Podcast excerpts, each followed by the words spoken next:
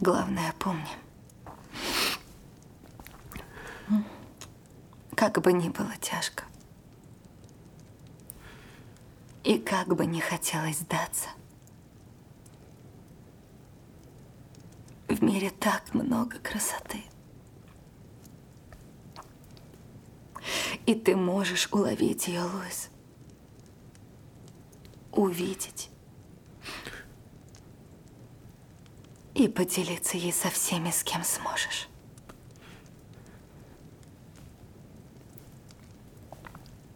Ты как призма,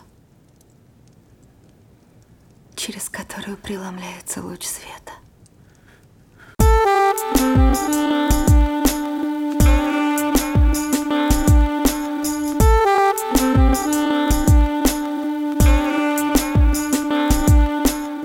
Друзья, всем привет, с вами подкаст «Крысиное товарищество», это 86 выпуск, с вами, как и каждую неделю, я, Дамир и Лёша. Всем привет. И сегодня у нас в гостях а, Иван Майт, а, Иван художник, иллюстратор. А, Иван, привет. Как настроение, как настроена запись? А, всем привет. Настроение классное, очень прекрасный вид передо мной на облака, поэтому полностью настроен на честную искреннюю беседу. Ну, это главное. А, смотри, у нас есть классический вопрос для гостя в начале. А, первый, слушал ли ты когда-нибудь наш подкаст? В принципе. А, я сегодня послушал ваш подкаст, пока ехал сюда. Угу. Это был выпуск Бориса, который рассказывал, как делать игры. Да-да-да. Очень интересно было послушать, потому что, ну, вообще, я сам тоже мечтаю сделать свою игру, и даже есть концепт готовый. Вот, поэтому было интересно послушать как бы с той стороны, со стороны программиста, как вообще э, готовиться к этому, грубо говоря. Слушай, я тебе скажу больше. После выпуска с Борисом э, я очень вдохновился всей этой историей. А он там рассказывал про то, что он сейчас сам пытается делать игру, но в одиночку это очень сложно. И после записи я такой, Борис, давай, давай вместе делать. И теперь мы вместе делаем игру вот буквально сегодня. Вечером у нас будет третий созвон со штормингом. Э, но это оказалось очень сложно потому что, ну, в принципе, я работаю в рекламе, и там, ну, какие-то съемки, какой-то продакшн понятный по процессу, по всему, Мгм. а в видеоиграх это просто что-то невероятно огромное, и мы, когда вот первый раз собирались штормить, э, мы провели часов пять, наверное, сидя в кафе, и мы хватались просто за все, там, за сюжет, за механики, за усложнения, за концепцию мира, потом я такой, так, так, так, так, так, стоп, а, давай как-то разложим, что нам вообще нужно сделать. У нас получился список из миллиона примерно пунктов, и непонятно, что из этого пролить. Это очень, очень классно, но очень сложно. Вот. Блин, классно, что тебе тоже хочется, хочется делать игру. А, следующий вопрос по поводу того, слушаешь ли ты вообще подкасты, насколько это является частью твоей жизни, или ты особо, особо не слушаешь? А, тут такой момент, что я связан с подкастами, Опа. Э, но больше с визуальной точки зрения, потому что у подкаста есть, грубо говоря, две части. Это его э, аудиальное наполнение, то есть сами истории, подкасты, э, разговоры и так далее. Вот. Но есть еще и визуальная часть, это обложки. Мгм. Вот. И я как раз достаточно часто занимаюсь обложками и, и делал обложки для достаточно известных подкастов. Вот. Но я бы не сказал, что я часто слушаю. Мне кажется, самый такой про- длительный опыт прослушивания подкаста это было э, Бриндятина, был такой проект. Да, он же изначально, по-моему, на «Серебряном дожде» выходил на радио. Да, да, да. Он А тогда еще не назывался подка- подкастом, это было просто как радиопередача. Вот. Я послушал там, не знаю, ну, очень много выпусков. Была интересная тема. Там, собственно, рассказывали про истории разных брендов. брендов, да-да-да-да, я тоже слушал какое-то время. На этом будем начинать? Да, давайте Переходим начнем. к первой теме. Да, поехали.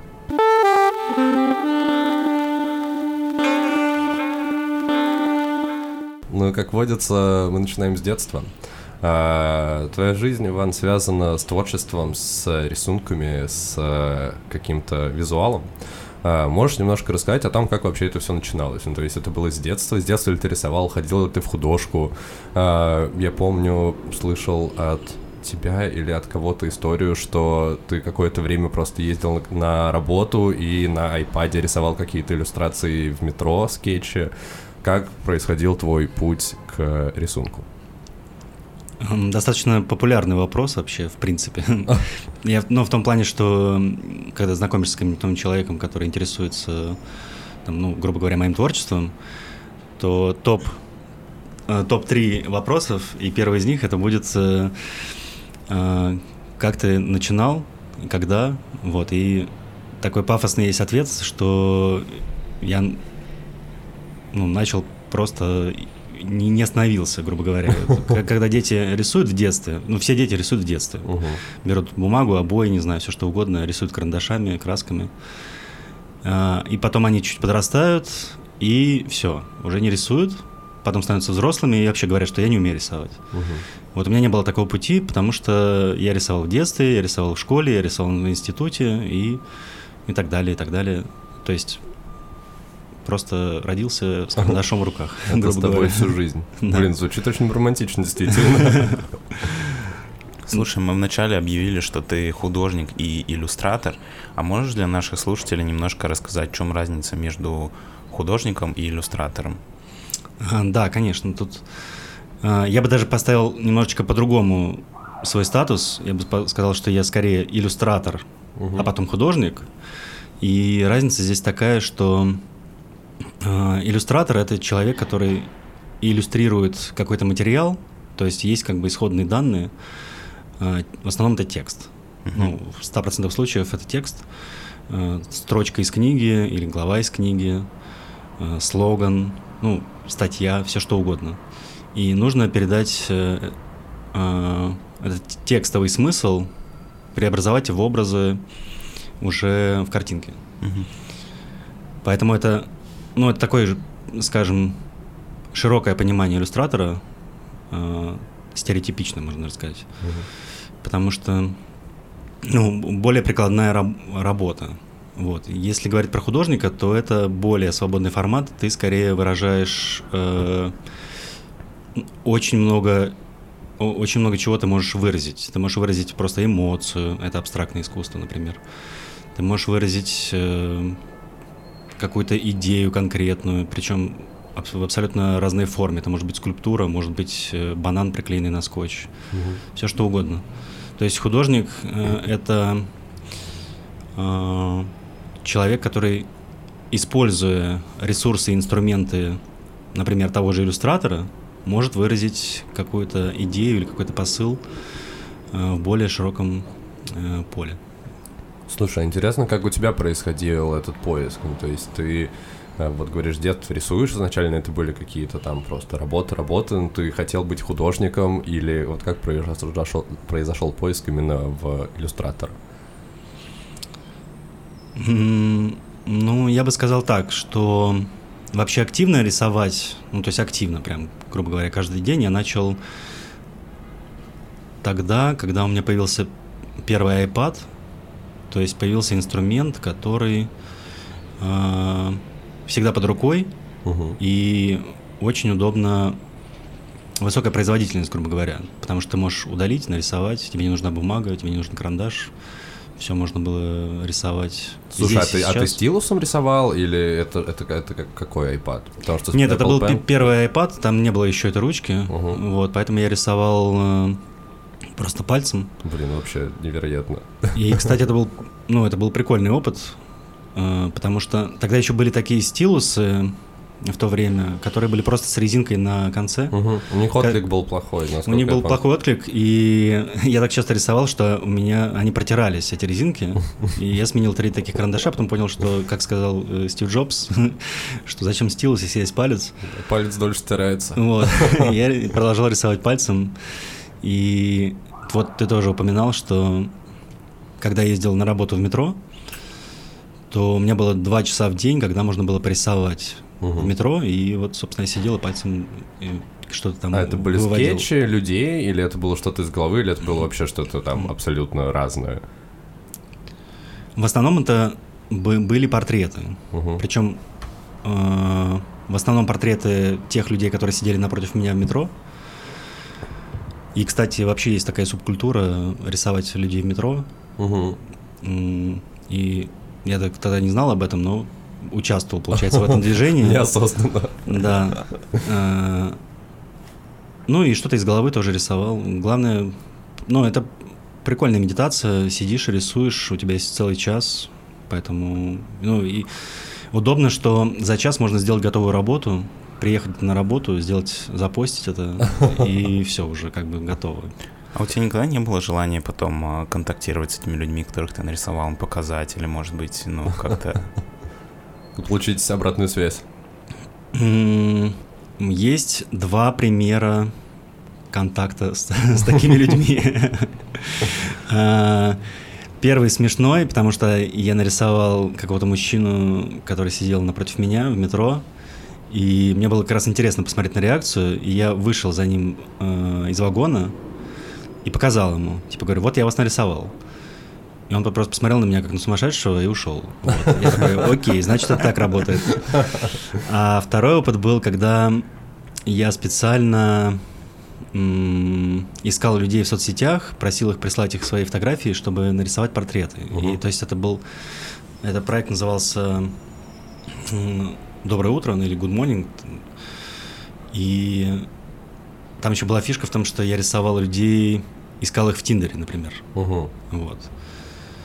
А, и... Чтобы это были типа совсем незнакомые? Да, да, чтобы были совсем незнакомые, и это был как бы такой повод познакомиться, и, или даже не, ну, не обязательно знакомиться, а просто, чтобы была такая коммуникация, что я вот нарисую, интересно ли вам, чтобы а. я вас нарисовал. При, просто слушай, так. Я, я, я возьму на, на заметку.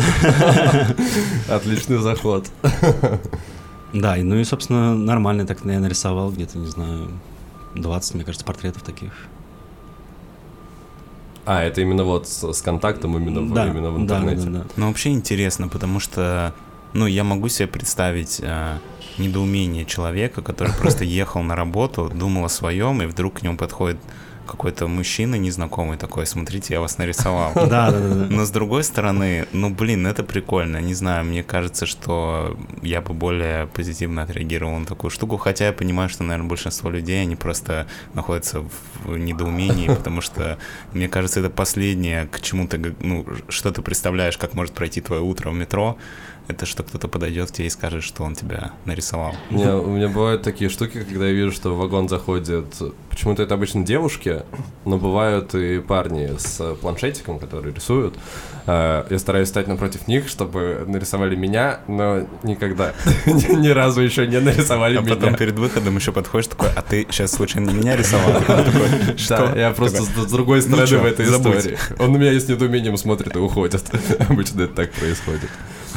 Слушай, следующий вопрос по поводу э, того, насколько ты просто уже упомянул, что ремесло, э, больше ремесленный навык, насколько в этом важен какой-то талант еще. Потому что, например, у меня до того, как я пошел в институт и начал э, рисовать на постоянной основе, было ощущение, что невозможно научиться рисовать. А это было удивление, потому что действительно просто прикладной навык, который ежедневно практикует, ты можешь в себе развивать, как, не знаю, не знаю, мышцы или языки или еще что-то. Да, это, кстати, хорошая аналогия по поводу мышц, потому что я тоже обычную иллюстрацию, ну, даже не иллюстрацию, а просто рисунок сравниваю со спортом, с тренировкой. Угу. А, тут такие два момента. Первое, если ты хочешь нарисовать что-нибудь, вообще сесть порисовать так активно, то иногда стоит разогреться, как в спорте. То есть просто порисовать какие-то линии, там, не знаю, каракули, какие-то, ну просто как бы, чтобы рука подвигалась немножко с карандашом или с, со стилусом, неважно. То есть такой разогрев. Вот. И по поводу самого вопроса, по поводу, как бы, нужен ли талант э, в этом деле, э, спорный момент. Я долгое время отвечал, что никакого таланта нет, в принципе, и он не нужен, потому что есть э, просто практика, ты тренируешься, рисуешь. Угу. Чем чаще, тем э, больше ты умеешь э, пользоваться разными инструментами. Э, но с другой стороны, мне кажется, какая-то, ну, талант скорее как э, некая склонность и интерес. Ну, типа иде- идейность. Да, идейность. Вот тебе это интересно, ты можешь потратить на это столько-то часов, потому что ты, ну, по-другому и не можешь. Угу. А, ну да, я вот слово талант бы заменил скорее на интерес. Знаешь, мы часто задаем этот вопрос про талант и ремесленный навык а, нашим гостям, кто занимается именно там а, рисованием или чем-то еще таким творческим, что включ... ну, требует так или иначе какого-то таланта. И у меня создалось ощущение, что талант — это скорее про умение человека видеть какие-то вещи, необычное в обычном, или наоборот обычное в необычном, или просто смотреть на какие-то вещи по-другому. То есть на сам навык а, умение рисовать, сочинять музыку или чего угодно, это не сильно влияет. Это как будто бы именно умение увидеть что-то где-то, что... Где другой человек не видит. Да, что, что ты сможешь потом выразить в своем творчестве. Вообще, это интересная мысль, и мне кажется, она очень сильно перекликается с моим мировоззрением, потому что, ну, грубо говоря, я считаю себя таким художником, иллюстратором, наблюдателем. То есть э, мое хобби это гулять по улице и, и просто смотреть очень внимательно на все, что как все устроено, грубо говоря. Не знаю, как тень легла от дерева там, или как смешно сочетаются дорожные знаки. То есть вот это наблюдение, оно действительно является большим ресурсом для идей э, в картинках, в иллюстрациях, там, в картинах и фотографии. Ну, все, все, что все, что можно как бы зацепить из внешней среды, ты перекладываешь уже на материал, там, на бумагу или на экран. Вот. У меня даже э, был такой слоган, ну, как бы собственный такой рабочий слоган. Э, э, все, что видит глаз. Угу. Ну, то есть, гру- грубо говоря, я делаю все, что видит глаз. То, что я замечаю, то я, то и иллюстрирую. Да, очень важно уметь замечать мелочи, и я тоже стараюсь, я называю это типа always on, что даже если ты просто идешь там от э, метро до кофейни, от кофейни до работы, ты все равно должен смотреть по сторонам, может что-то замечать. Единственное, у меня это не находит э, приземление в каком-то твор творчестве. Ну, то есть максимум, что я делаю, это фотографирую, чтобы потом с этим что-то сделать, но, к сожалению, пока, пока еще не делаю. Я думал, ты скажешь, максимум, максимум, что я делаю, это замечаю машину, которая едет по дороге, когда я перехожу по пешеходному переходу. Очень важно, это базовый. Очень стараюсь заметить, но замечаю только опасности. вокруг. Это прекрасно. А, слушай, по поводу своего стиля еще хотел спросить, и по поводу того, что ты рисовал в digital е, а, насколько я понимаю, в основном. Или э, у тебя были какие-то ручные практики, и, ну, потому что сейчас ты экспериментируешь вообще и с материалом, и со всем, но в первую очередь все равно рисуешь на компе. Почему это, почему, почему это так? Именно из-за эффективности, про которую ты говорил? Да, на самом деле, ну, в процентном соотношении я, наверное, рисую 90 на 10 э, в digital е. То есть угу. 90 это все, что на экране. В основном, кстати, сейчас больше на компьютере. Э, на втором месте iPad. И потом уже идут э, скетчбуки, краски. Угу и все, все остальное, там, ну, все что угодно. Это может быть, я делаю и коллажи, или аппликации с бумаги, э, иногда даже какую-то керамику.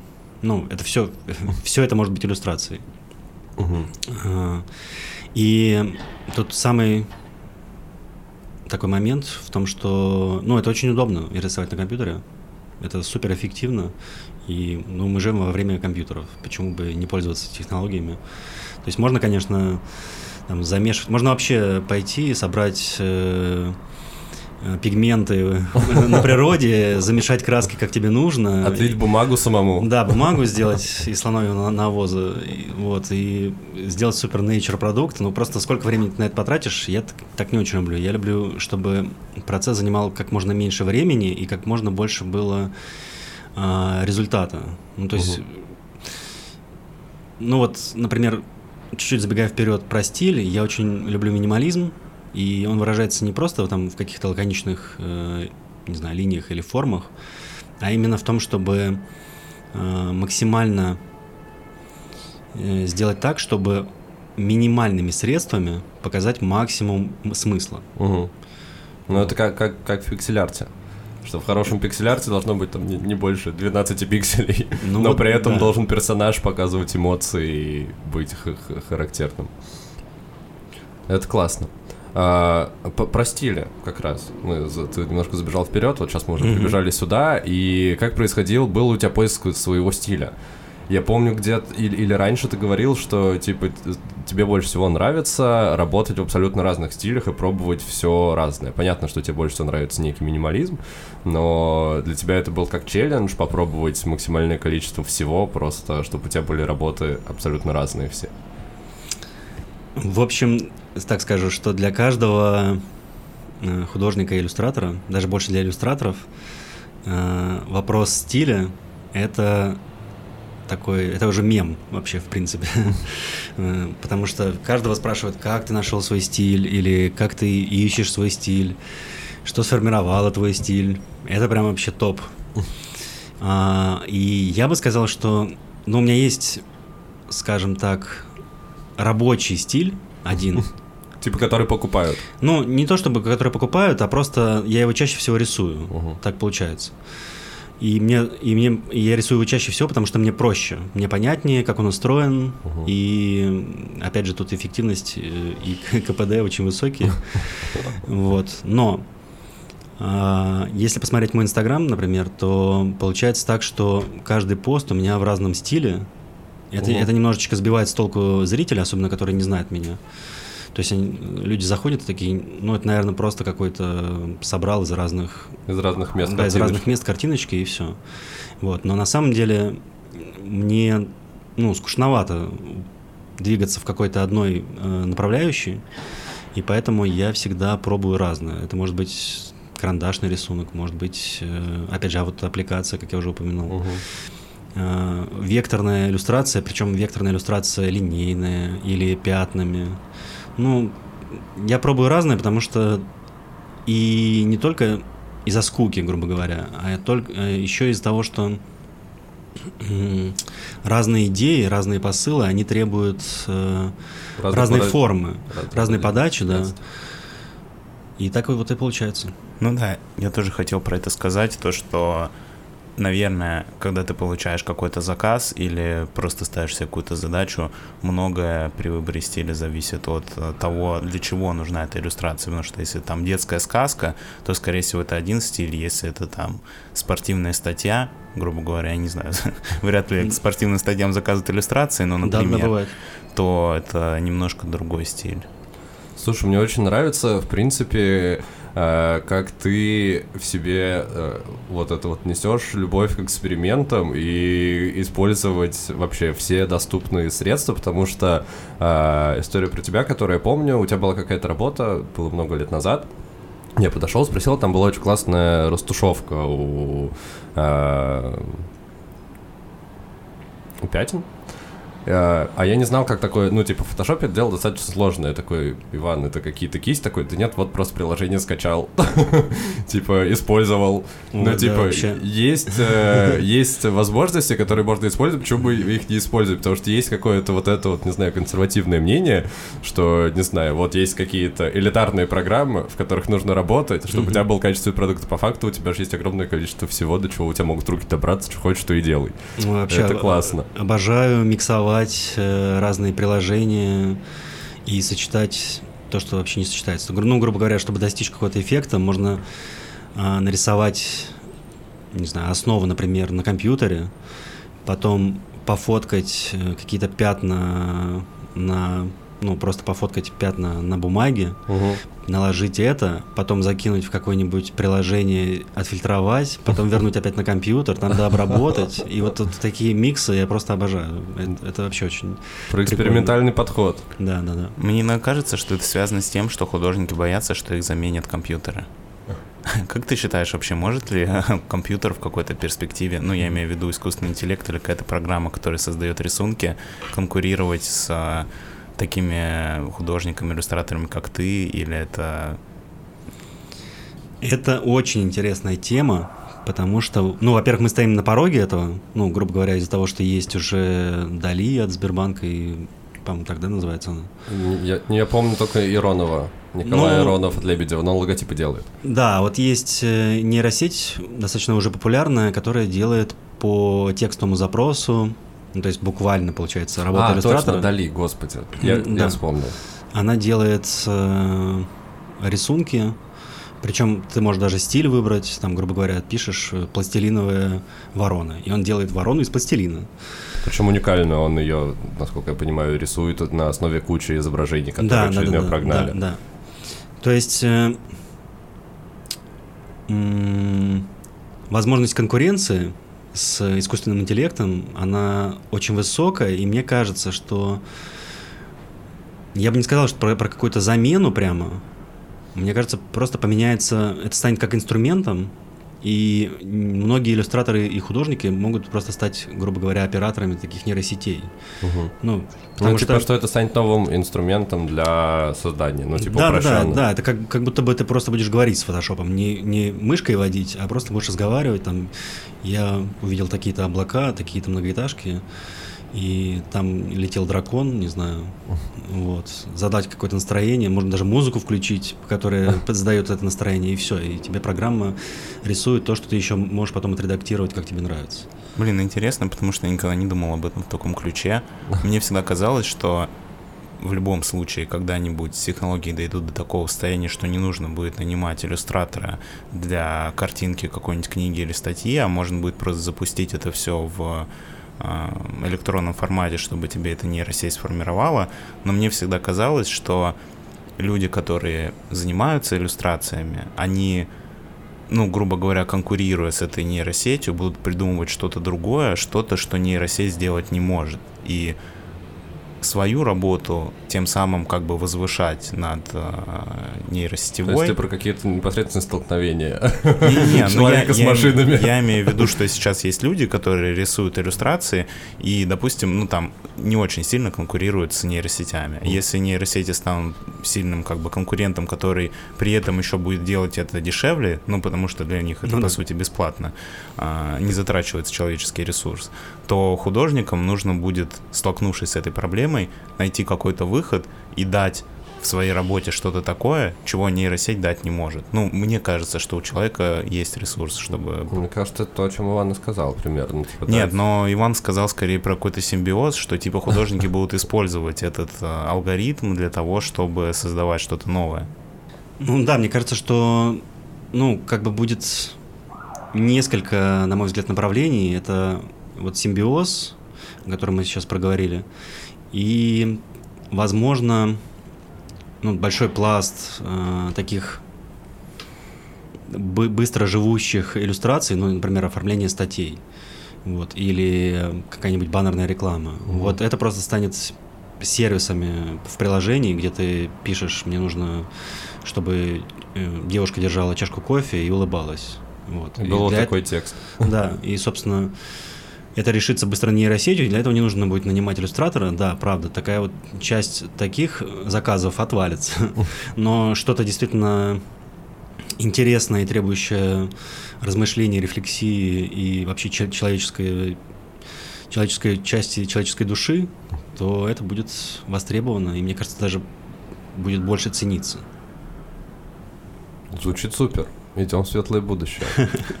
Э, слушайте, на этом давайте, наверное, переходить э, к следующей теме. Вот. Э, первые мазки на холст положили. Вот, поехали дальше.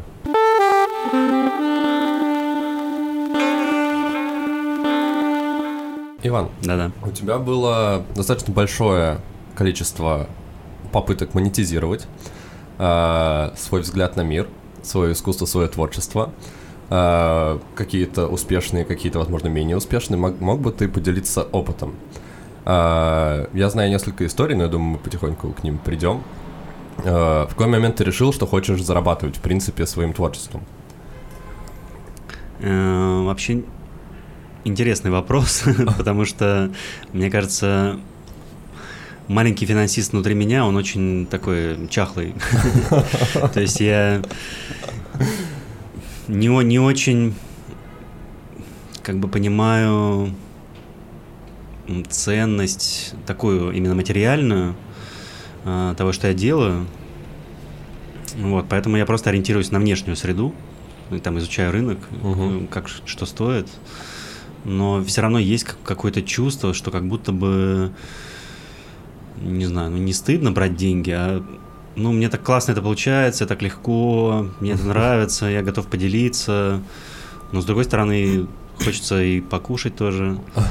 Вот. То есть это такое вечно такой дисбаланс между коммерцией и творчеством. Но тем не менее были разные опыты, да и сейчас есть, э, например, ну просто по поэтапно расскажу, что что в визуальной части приносит какие-то деньги.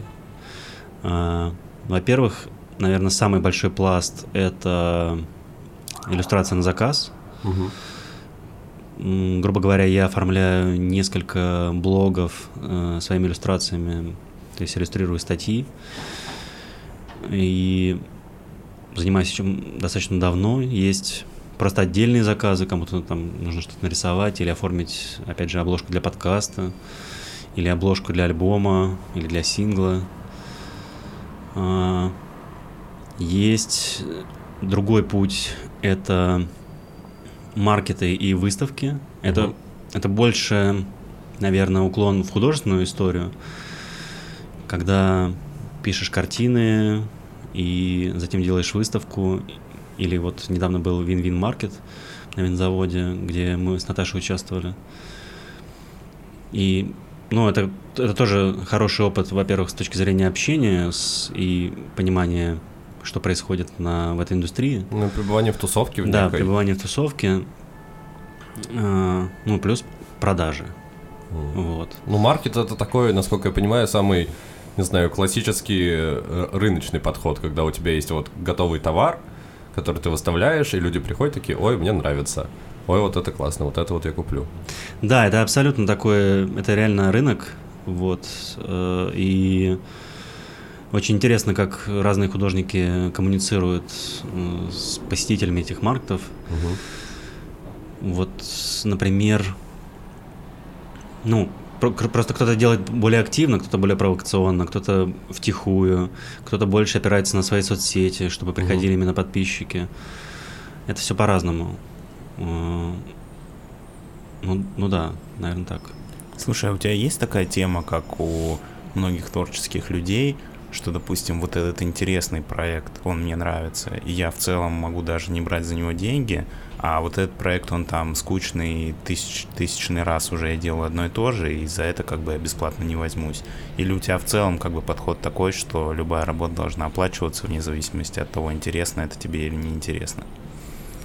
А, понятен вопрос. Мне кажется, здесь есть разные грани.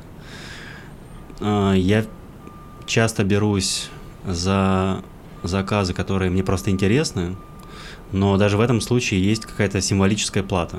Ну, то есть, даже если это будет 100 рублей, важно, чтобы просто что-то на карту упало, потому что это символ оплаты труда. Вот.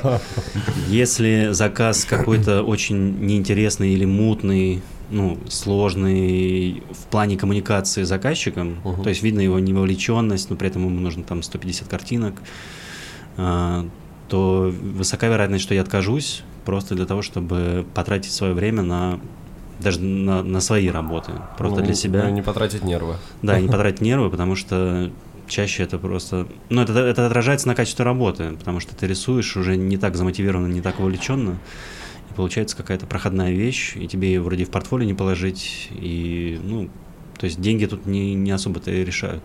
Слушай, еще насчет э, работы с заказчиком. А Насколько часто бывает, что заказчик слишком сильно лезет в твою творческую работу, и, допустим, ты как э, художник, как иллюстратор видишь, что ты сделал очень круто, а заказчик за счет того, что он просто невежда, а, делает хуже, и ты со слезами на глазах переделываешь, потому что уже взял деньги и нужно сделать, как он хочет. Или это единичный случай, обычно ты находишь какую-то коммуникацию достаточно легко. Ну, у меня есть несколько, даже несколько, наверное, два таких подхода. Первый – это то, что заказчик получает то, что он хочет, в любом случае. То есть я, например, не из тех, кто не любит комментарии. Я вообще обожаю комментарии и правки, потому что они дают ну, это, это направление, и плюс хочется действительно понять, а что же заказчик хотел вообще. Угу. Поэтому я стараюсь довести до того состояния, когда в первую очередь доволен заказчик, И в идеале еще, чтобы я был доволен. А, я бы не сказал, что у меня много таких сложных кейсов. Ну, бывают, но вообще это редкость. Мне кажется, я чаще нахожу какую-то химию с клиентом, и, и получается достойный результат. По поводу э, каких-то попыток не классических э, монетизации. Ты делал свой мерч, у тебя были, у тебя был чудесный э, вендинг с носками на флаконе. А, да, это интересный был опыт. Опять же, а, ну да, немножко расскажу про этот проект. А, мы объединились с ребятами и решили запустить свой а, бренд носков. И фишка была в том, что, ну, как бы авторские носки с моими иллюстрациями, но дело именно в подаче. Мы решили, что это будут не просто носки, а носки, которые продаются в вендинговом аппарате, то есть как ты покупаешь банку колы, не знаю. Так ты покупаешь носки. Да, так покупаешь носки. Слушай, а вообще такие были уже или нет? Я просто вообще, ну, только у тебя такое видел. Были уже такие А, проекты. Мы не встречали такого в Москве там, или в России. Мгм. Вот. Если просто провести поиск в интернете, то выдавалось такое, например, в Японии. Мгм. Ну, там, это- в принципе, очень- совсем вендинги там есть. культ вендинга, да, поэтому не, не- нечему тут удивляться. Хотя однажды в Москве я видел э, чулочный вендинг, который Ага. выглядел жутко, вот, но тем не менее он, он был, и не знаю, как он там, как у них с, с бизнесом, но у нас с бизнесом все было плохо. Ну, нет, даже не так, неплохо. Э, Аппарат себя окупил, э, окупалось его обслуживание, окупалась аренда, и все. То есть никакого заработка не было, был только процесс э, фана производства и обслуживания этого аппарата. Поэтому получался такой и- имиджевый проект, можно сказать. Слушай, а ты помнишь, сколько стоили пара носков в там вендинговом автомате? Да, они стоили 300 рублей. Ну, демократично Да, очень. и была про- большая проблема в том, что это был аппарат, который принимал только наличные, и даже несмотря на это он окупался. То есть люди где-то в наше время находили 300 рублей в кармане, чтобы купить носки. Не, да, мне кажется, что, наверное, ваша проблема основная была в том, что он не принимал безнал. Да, да. Потому что я думаю, очень много людей, которые готовы были бы купить прикольные носки за 300 рублей, ушли просто потому, что у них нет 300 рублей наличкой. Я абсолютно с этим согласен. Мы пытались решить эту проблему, и она упиралась в то, что аппарат, который был у нас в наличии, это был такой классический аппарат, старый. С этим, со спиральками они, по-моему, Да, со были. спиральками, вот, и, ну, он был у нас, потому что мы могли себе его позволить. Его можно было апгрейдить до карточного, но почему-то после трех попыток э, монтажа э, аппарата эквайринга, или как он называется, в общем, оплаты картой, у нас ничего не получилось, а купить готовый аппарат, который принимает карты сразу, такой более современную версию, мы просто ну, не, не смогли себе позволить. Вот. И в какой-то момент пришлось его, к сожалению, закрыть. Да, ну, мы даже закрыли его не потому, что он не приносил прибыли, а потому что у нас не было... Все, все работали на своих каких-то работах, и это был скорее как такой хобби, побочный Мгм. стартап. И в итоге ну, мы ра- расхладились и перестали заниматься им просто. Слушай, у тебя подход э, к продвижению еще своего личного бренда такой, что, ну, как я это вижу, ты стараешься э, делать штуки, у которых есть вирусный потенциал в интернете. Ну, то есть что-то такое, чем прикольно поделиться с друзьями. Вот, я имею в виду картинки, которые ты рисуешь для там своих соцсетей, у тебя есть телеграм-канал, куда ты это закидываешь. Это сделано с расчетом на то, что если это завирусится, о тебе узнает больше людей, и будет там больше заказов, или тебе просто прикольно это делать. Э, Скорее второй вариант. Мне просто прикольно это делать, и мне кажется, это немножечко подкрепляет мою философию, ну, фи- не философию моего творчества. Я хочу сделать э, что-то, что было бы понятно большему количеству людей. Мгм, То есть, грубо говоря, я хочу сделать попсу, но с душой. мгм. Вот, как бы странно это не звучало, но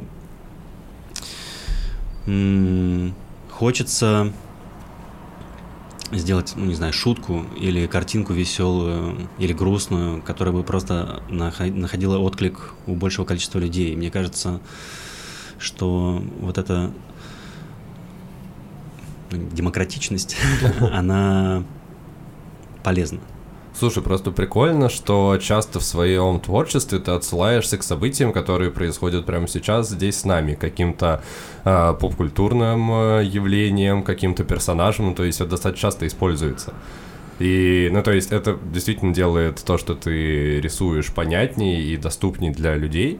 А, и не смущает ли тебя а, то, что а, пройдет условно там 10-15 лет, и люди не будут понимать отсылок. Вот, про это. Да, я понимаю, о чем ты говоришь. Это, это вообще такой ход, грубо говоря. Использовать контекст э, сегодняшнего дня для того, чтобы сделать э, яркую публикацию. И, честно говоря, я стараюсь от этого отходить. Угу. То есть я стараюсь поменьше такого делать. Ну, то есть, если совсем какое-то яркое событие или какое-то нелепое, то да, я сделаю какую-то рефлексию по этому поводу в виде иллюстрации.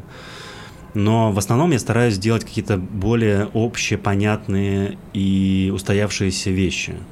Потому что, мне кажется, ну это как бы это классика.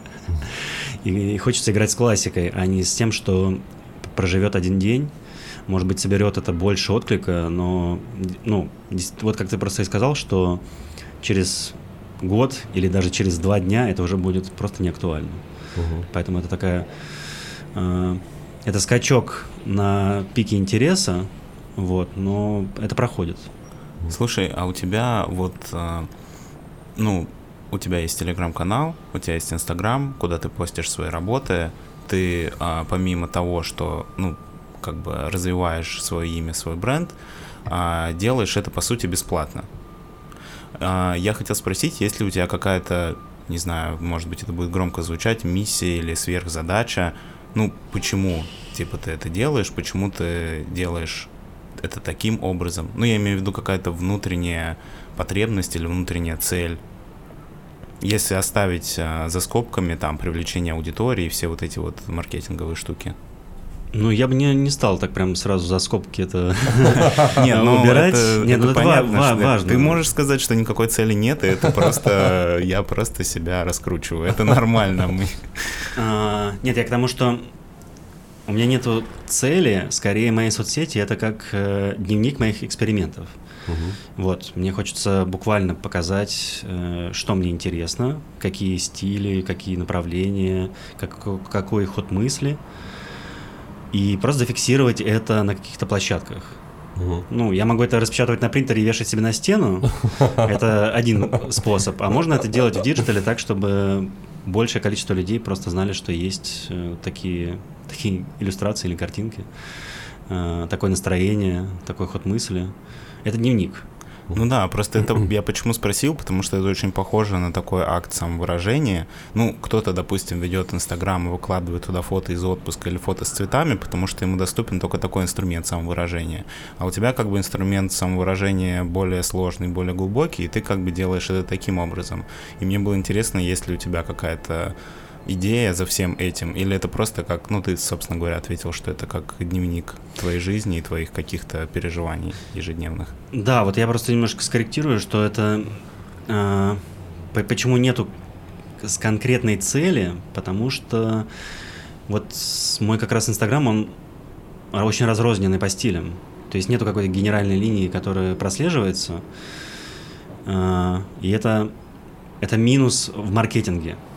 Ну, слушай, плюс в том, что там прослеживается душа и твой взгляд на... Ну, я надеюсь, я надеюсь. Поэтому все же это буквальный дневник э, моих зарисовок. Вот так, такой. Слушай, уже упомянули по поводу откликов. А, еще одна тема, которую хотелось обсудить. А, насколько ты можешь предугадать, зайдет а, картиночка или нет? Это, это моя любимая тема. Я просто обожаю это, потому что я рисую какую-нибудь картинку, и есть несколько сценариев. А, я, конечно же, стараюсь а, предугадать а, отклик. И в 99% случаев я не угадываю. То есть я что-то рисую, Мне кажется, что так, это какая-то проходная история, наверное, но все равно мне пришла такая в голову идея, я ее, я поделюсь с ней. Я ее пощу, и, и все, какой-то безумный охват, там э, все, все лайкают, все, не знаю, пишут комментарии, очень круто. Я удивляюсь этому очень сильно, не понимаю, почему это сработало. На следующий день я рисую и понимаю, что вот оно, вот это хит, это просто хит. И там просто три лайка на эту историю, и я не понимаю, почему так происходит. То есть я никогда не угадываю, и мне кажется, это прекрасно, потому что это как э, с пленочной фотографией. Ты фотографируешь, ты не знаешь, что ты сфотографировал, но только на, когда ее отсканят, ты поймешь, что же там интересно или неинтересно. Ага. Слушай, а у тебя есть работы, которые ты нарисовал, но еще не выложил? Или у тебя обычно это идет, вот прям все, что ты рисуешь, все превращается в контент в твоих соцсетях? Или есть работы, которые ты выкладываешь, там, не знаю, спустя полгода, как это обычно происходит? Нет, все-таки в основном у меня как горячие пирожки. Я то, то, что я нарисовал, я выкладываю буквально через полчаса. Мгм. Ну, может быть, там задержкой на день, если там надо что-то доделать. Вот, но в целом, то, что я сделал, я сразу этим делюсь, не, не особо это обрабатываю в плане каких-то текстов или Мгм. э, подачи. То есть вот есть высказывание, все, я этим поделился, идем дальше, рисуем дальше. Слушай, я помню, у тебя был еще опыт э, написания стихов. Да, он, он еще Он- и присутствует. Я, я я просто дав- давно не видел, вот, э, помню, что там э, были какие-то и четверостишья, и даже, даже больше. А, Просто отсылаясь к тому, что мы говорили в прошлый раз, что иллюстратор иллюстрирует какой-то материал. Да. А тут прикольно, что ты решил это схлопнуть и как бы свой же материал его и иллюстрировать. Почему? И тебе всегда просто было интересно что-то попробовать писать? А, Или как это получилось так? А, я ну, постараюсь, наверное, более развернуто ответить на этот вопрос, потому что э, стихи это же слова, и вообще игра слов это мой фетиш. Вот Да. я просто. Ты, ты- ты говорил про телеграм-канал, немножечко упомяну, в чем его суть. Это именно игра слов, которая иллюстрируется. Мгм. А, Я беру какие-то прикольные устоявшиеся выражения и придаю им новый смысл за счет образов нарисованных или просто перестановкой слов а, или контекста. И получается весело. А стихи это, это то же самое, но зарифмованное. Мгм. Ну, в моем случае. То есть мои стихи, они больше не про смысл, а про атмосферу. Такое, Мгм. а- они про настроение. И мне было действительно интересно пописать, э, попридумывать стихи. И не просто их э, как, как законченное произведение оставить, а еще дополнить иллюстрациями, которые Мгм. как раз усиливают ощущение от настроения. И очень долгое время, наверное, уже года два или три, я пытаюсь собрать из этого небольшую книжку. Мгм. То есть она даже есть в PDF у меня, но мне просто не хватает какой-то самоорганизации для того, чтобы дойти и превратить ее в материальное. Ты хочешь её прям физическую сделать? Да, очень хочется сделать физическую книжечку э, небольшую. Ну и вендинг. Уже по отработанной схеме. Вендинг ее сразу. Не знаю, не уверен уже. Ну, вообще прикольно, потому что, если честно, ну, может быть, я в таком нахожусь а, пузыре, что у меня ощущение, что как будто бы поэзия, она осталась где-то в прошлом, и мне очень сложно представить себе человека, который приходит в книжный магазин и покупает книжку со стихами. Ну, честно, я, мне- я не могу представить этого человека. Я пос- абсолютно понимаю твой инсайт. Но если бы это было бы в ве- вендинге, то, может быть, ну, это просто прикольно. Это как э, воспоминание о каком-то дне. Я просто закинул удочку. Эта, эта книга, возможно, выйдет не в форме книги, а в форме выставки. О, М. Вот, то есть это будут э, картины, сопровождающиеся э, листочками бумаги, на которых написаны стихи. И мне кажется, так будет доступнее, и, и действительно не будет этого барьера, что зачем мне в 21 веке покупать книжку со стихами. ну плюс ты будешь работать уже в понятном тебе формате выставки. Да. Вот. Еще есть вариант открыток. Типа на одной стороне иллюстрация, на другой стороне стишок. Мне кажется, что открытки как будто пользуются большим спросом, особенно в такой типа творческой тусовке. Это может быть сопровождение к выставке. как э, сувенир. Да, памятные открытки Да. по 450 рублей. Например. Да, плюс-минус. А, слушай, по поводу отклика и носков, я помню, был 2017 год, если я ничего не путаю, и вся Москва, всю Москву реконструировали к чемпионату мира по футболу 2018 года. И были, а, стояли заборы, которые были завешены, строительные заборы. а, Строительными баннерами. Да, строительными баннерами с определенным принтом. Ты решил сыграть на этой теме, и что же из этого получилось? Э, Это веселая история. Действительно, была реконструкция, так, или как реновация, реновация в Москве. И были вот эти зелено-белые заборы, которые, дизайн которых сделала стрелка, как выяснилось. Мгм. И сам по себе этот кадр, когда улица полностью закрыта этими заборами. Да, все улицы меняли, это- по-моему, бордюры, если я ничего не путаю. Все что угодно меняли, коммуникации, бордюры, завешивали там первые этажи зданий, все что угодно. Ну, то есть это был такой яркий имидж э, Москвы. И в какой-то момент пришла идея, что можно сделать носки с таким принтом. И назвать их так, так и назвать Москва. Москва в 2017, по-моему, было. Да. И вот возвращаясь к твоему прошлому вопросу, можно ли предугадать, предугадать успех? Вот этот э, лот стал просто хитом. Все эти носки раскупили, и... э, Даже у меня такие есть, кстати. Вот, это важно. И прикольным моментом было то, что э, представители мэрии Москвы заинтересовались этими носками и купили два ящика этих носков себе просто как э, сувенир. Ага. Было весело. А тебе премию не выписывали от Сергея Семеновича? Ничего такого нет? А, мне кажется, это было неофициально. А, неофициально? Да, это, просто, по, по фану сотрудники мэрии такие, типа, давайте закупим себе такие носочки. Блин, просто фразы в мэрии Москвы мной заинтересовались. Звучит немножко опасно, но в этом случае... не сразу понятно, радоваться или не радоваться. Ну, это было в позитиве. Я думаю, подзавершая тему про коммерцию, мне хотелось бы еще напомнить, что у нас появился Boosty, куда вы можете отправить нам подписку и поддержать наш подкаст и наше творчество. И, пожалуйста, если вы делаете подписку на Boosty, указывайте свою электронную почту, потому что это единственный способ коммуникации с вами, чтобы прислать вам ссылочку на наш закрытый канал, где вы сможете участвовать в создании нашего контента, или получить подарок, если ваш уровень подписки это предусматривает. Да, да, переходите по ссылке, и, и там все будет.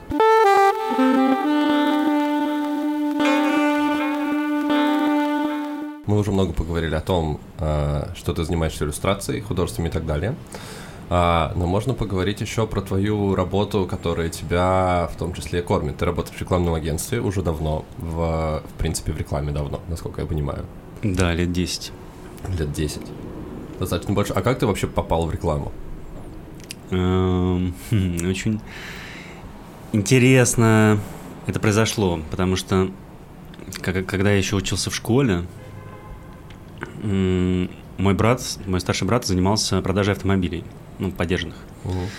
и работал в небольшом автосалоне, и им нужна была, ну, как бы, сейчас бы это называлось мерчем, Мгм. какая-то сувенирка тогда. А, И там было два лота. Это бутылка водки, неожиданно для ав- автомобильного, как бы, для автомобильной индустрии. Этике- Этикетка бутылки водки и этикетка для шоколадки. Мгм. Джентльменский набор в целом. Да, да, да.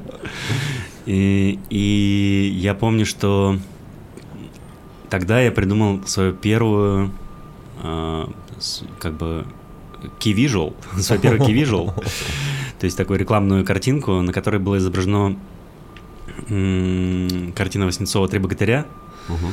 только последний богатырь был на машине. Вот, и было написано что-то типа... э, Ладно, я не помню, что было написано, но слоган я тоже придумал тогда. И в итоге это стало этикеткой для бутылки водки, для шоколадки, и пользовалась, собственно, успехом у, у покупателей автомобилей, э, недорогих автомобилей поддержанных. И эта история запомнилась моему отцу и моему брату. Мне даже денег заплатили за это, помню, м, что-то 20 долларов или что-то такое. А, И как-то это отложилось. И в итоге, когда нужно было после школы выбирать вуз, то создалась такая атмосфера, что, наверное, учитывая, что я все время что-то рисую и придумываю, что это должно быть что-то творческое, и как-то реклама всплыла сама по себе. И в итоге Мгм. я и, по- и пошел учиться на рекламу в такой институт, который назывался Международный институт ре- рекламы. Я даже не знаю, существует он сейчас или нет, но это было классное заведение, где было ин- интересно, и основная фишка была в том, что преподавали а, участники индустрии. Мгм. Это было очень важно, и сразу можно было вливаться в тусовку. Так, собственно, и произошло. Где-то на третьем курсе я начал уже работать э, в крупном агентстве как джуниор. Мгм. А ты сразу пошел как арт-директор. Я пошел как э, принеси-подай, Ага. такой помощник на всех фронтах. И, и слова, и, и картинки. Я тогда еще даже плохо пользовался фотошопом или иллюстратором. Мгм. Но в итоге всему этому научился, и из джуниора, просто джуниора, я уже стал арт-директором сразу. То есть Мгм. обычно есть э, градация, что нужно сначала побыть дизайнером, но я как-то пропустил этот шаг и сразу стал арт-директором в итоге. Ну, слушай, звучит очень красиво. Я, я старался. И это прикольно, потому что не очень много людей, которые сразу по образованию потом пошли работать. И хотелось поговорить о том, что тебя в этом... Ну, тебе нравится этим заниматься, насколько я понимаю? А, Да, нравится. И, и всегда нравилось, потому что, ну, в отличие от, может быть, других каких-то индустрий или работ, здесь каждый день, несмотря на то, что ты как бы делаешь одно и то же, но каждый день под другим градусом. А это очень э, сходится с э, моим темпераментом и вообще моими интересами. Хочется как раз экспериментировать. И так и получается, что каждая задача это какой-то новый челлендж, где можно проявить свои творческие навыки и профессиональные. Вот, поэтому это интересно, да. Да, слушай, по поводу этого мне очень нравится история, что реклама это, по-моему, одна из немногих, если вообще не единственная индустрия, в которой, типа, если ты специалист, ты можешь за какой-то короткий промежуток времени узнать достаточно глубоко про абсолютно разные области жизни, начиная там от какой-то фармацевтики, заканчивая там конфетами, автомобилями. И действительно к тебе приходит новый бриф, и тебе, чтобы что-то сделать, нужно погрузиться в эту тему. И ты ну, типа, каждый день что-то новое изучаешь, узнаешь всякие интересные факты, и это, это то, что мне действительно нравится. Да, такая разносторонность интересов э, из сферы категории бизнесов, она действительно, во-первых, расширяет горизонты, насмотренность, и в этом интересно копаться. Ну, ты шел именно с точки зрения э, творчества в рекламе, с точки зрения art direction, или все-таки э, какой-то там, не знаю, сухой маркетинг, э, тебе этим тоже интересно заниматься? Потому что я для себя отметил, что, например, вот эти вот все воронки, эффективность, мне, ну, мне приходится этим заниматься, но мне это нравится намного меньше, чем вот именно процесс креатива. Э, В моем случае это чисто, ну, пе- первая мотивация всегда была творчество, и мне не очень интересно как-то э, ну, стороны маркетинга и продаж там и так далее. Хотя мне интересно сочетание. То есть мне интересно делать какую-то продуманную визуализацию, которая была бы не просто понятна потребителю, но еще и э, его путь исследования этого имиджа, ну, Мгм. этой картинки, э, был бы про- продуман. То есть сначала он смотрит, например, на образ э, какого-то человека, который что-то делает, потом замечает э, фон, затем замечает логотип. Ну, вот эта схема, она интересно ее продумывать. Мгм. Именно взаимодействие конечного потребителя с визуалом, который ты Да, да, сделал. да, такая работа со зрителем это по, по сути художественный такой подход, Мгм. но при этом он очень прикладной и решает задачи бизнеса.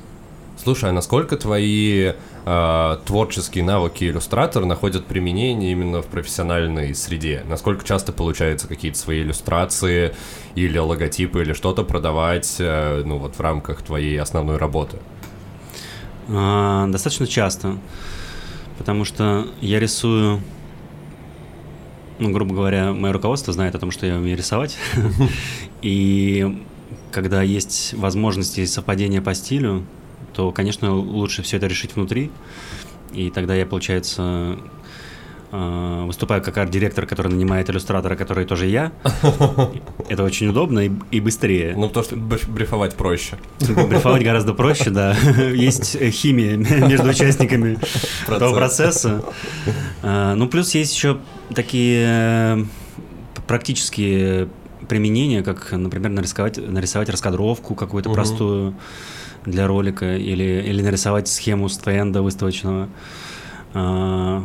Ну, я имею в виду не полную его 3D-визуализацию, а именно схему, когда все как расставлено, угу. где там будут люди ходить. А, это все, все пригождается. Слушай, а тебя не ругают за то, что ты вот такую вот условно-техническую работу делаешь своими ручками, а не отдаешь э, дизайнерам или еще кому-то? Э, нет, не ругают, потому что как раз есть часть, которая является частью брифа, брифинга, угу. и здесь проще нарисовать мне, а, а потом, конечно, это дается ну, дизайнеру, ну, который... Да, понятно. на финальную отрисовку уже, да. Если это не... Были случаи, когда были финальные иллюстрации в... с моим участием. Mm.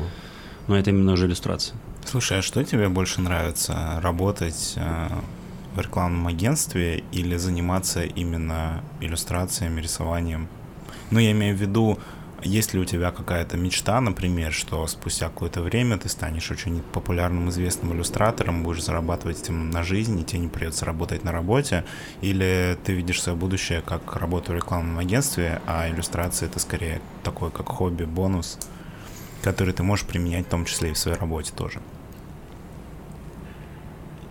А, мне очень нравится тот баланс, который существует на данный момент – Угу. То есть раньше я думал так, я поработаю в рекламе, э, научусь лучше рисовать параллельно и буду э, иллюстратором, который постоянно этим занимается.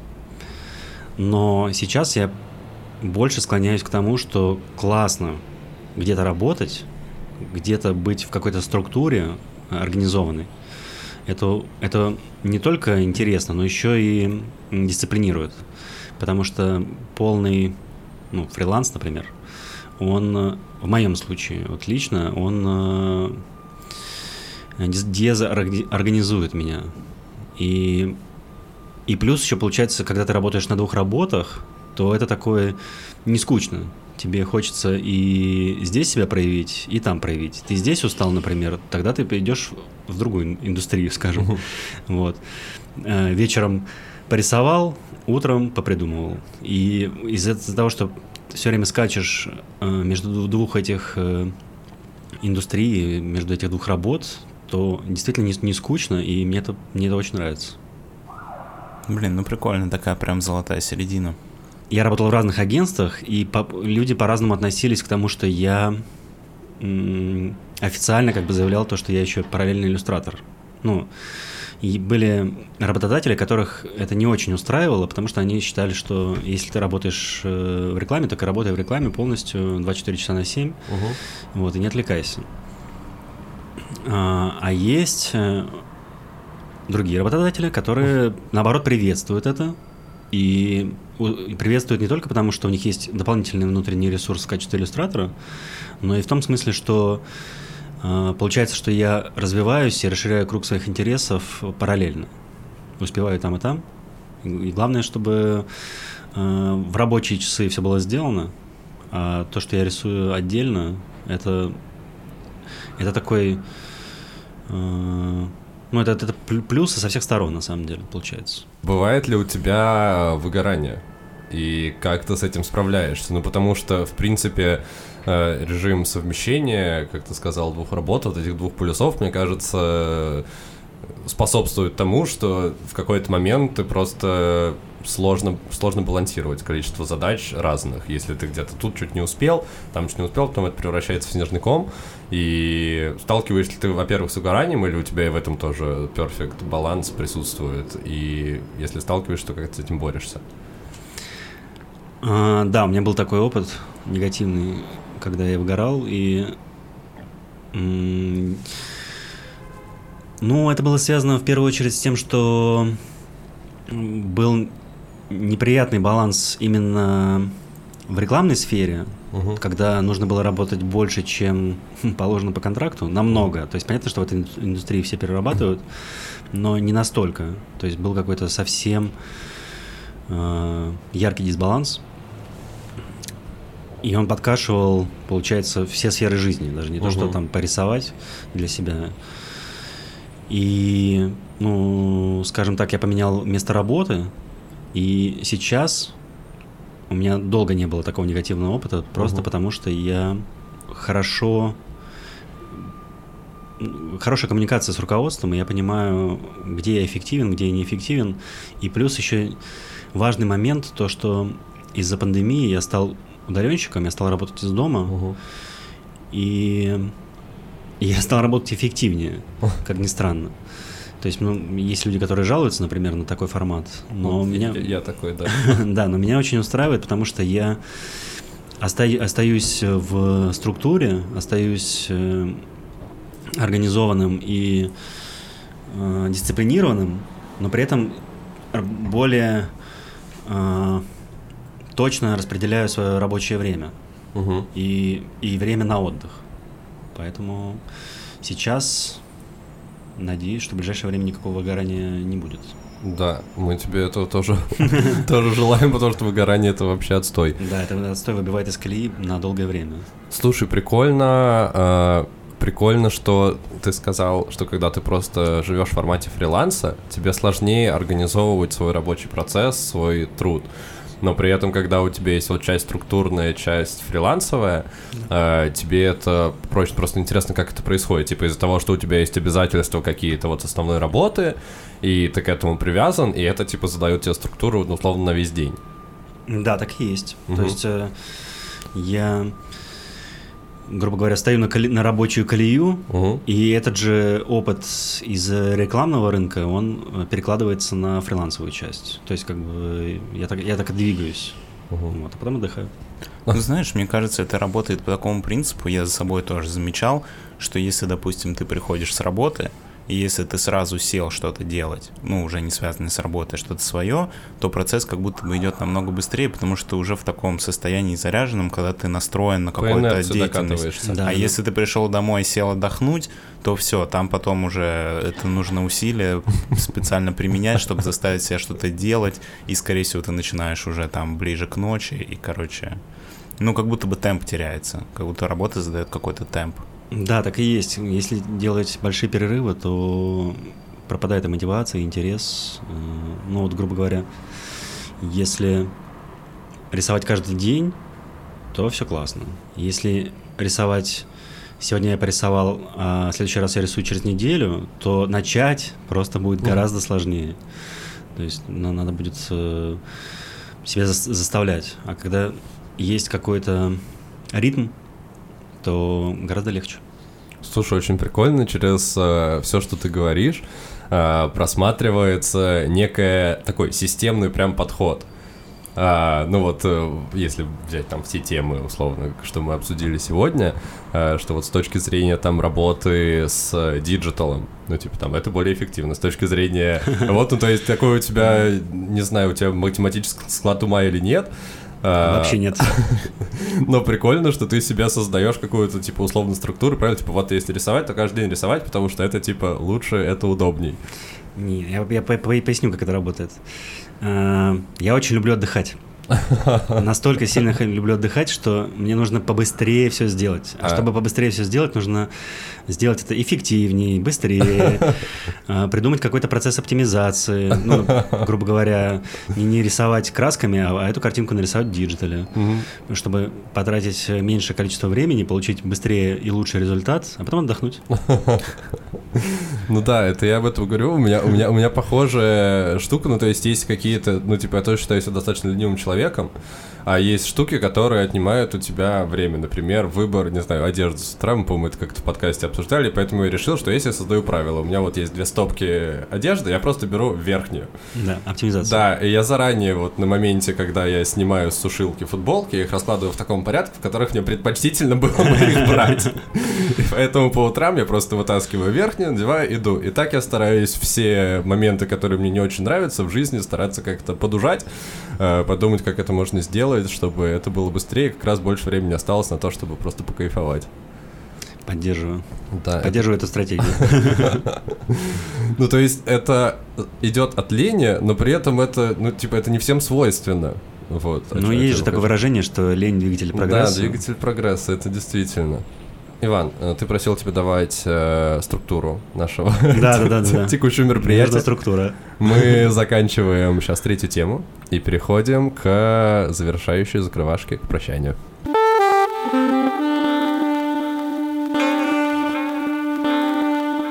Друзья, с вами был подкаст «Крысиное товарищество», 86-й выпуск. Э, Сегодня с вами были его бессменные ведущие Дамир и Леша. И сегодня у нас в гостях был Иван Майт. Иван, спасибо, что пришел, было очень интересно. Мы узнали много нового. Как вообще у тебя впечатление от подкаста? Совпало ли это с теми ожиданиями, которые были у тебя, когда ты к нам собирался прийти? Во-первых, э, хочу сказать большое спасибо, что позвали. Мне было очень интересно поговорить с вами, рассказать, э, не знаю, про, про какое-то свое видение профессии иллюстратора и вообще просто поговорить. Формат сам по себе крайне приятный. Тут еще, я напомню, в самом начале я сказал, что здесь шикарный вид из окна, который тоже помогает а, Что еще добавить? Расслабиться и почувствовать атмосферу. Тут своя, своя особая атмосфера. Да, нет, на самом деле наша основная цель записи, чтобы гость в какой-то момент забыл о том, что мы записываемся, и просто мы классно поболтали. Вот, всегда очень приятно, когда это получается. Сегодня, мне кажется, действительно что-то такое сложилось. Тебе спасибо еще раз огромное, что пришел. Действительно, было классно, легко и здорово. И у нас теперь есть э, первый в истории подкаста «Крысиный товарищ» парный выпуск. У нас была в гостях э, Наташа. Э, можете послушать выпуск с ней, потом послушать выпуск с Иваном. Э, напомним, они муж и жена, творческая пара, которые работают и двигают русскую культуру вверх. Всяческую культуру Да. вообще, в принципе. Всяческую культуру вверх и вперед. Не обязательно русскую, мировую. Давайте, давайте вот так, мировую культуру. А, у тебя есть возможность, как у каждого гостя нашего подкаста, пожелать что-то нас- нашим слушателям прямо сейчас, на следующую неделю или в целом просто какое-то пожелание от себя. А, У меня будет э, узкоспециальное пожелание. Э, Я хочу пожелать просто вспомнить себя в детстве, когда вы еще рисовали, и попробовать порисовать, просто взять, не знаю, ручку, салфетку или бумажку, или если у вас есть iPad, на iPad, все что угодно. И просто, не знаю, нарисовать э, человека, которого вы видите напротив, причем неважно в каком в какой технике. Вот как получится, так и получится. Это самое прекрасное. Наивное искусство — это мой фаворит, и поэтому э, рисуйте просто то, что у вас получается. Это здорово. И меди- медита- медитативно. да. Мы подписываемся под каждым словом. Да, Мне кажется, отличное пожелание. Действительно, подписывайся под каждым словом, а вы подписывайтесь на наш э, телеграм-канал, на наши соцсети, на наши каналы на всех площадках, где вы нас слушаете, и подписывайтесь на наш Boosty. Это поможет нам делать контент еще лучше. Кстати, на Ивана тоже можете подписываться. Мы оставим ссылки в описании на телеграм-канал, на инстаграм без проблем. Э, Приходите, смотрите на красивые классные картинки. А с вами были Лысый парень и парень футбол Крысиное товарищество и Иван Майт. Всем пока и отличной недели.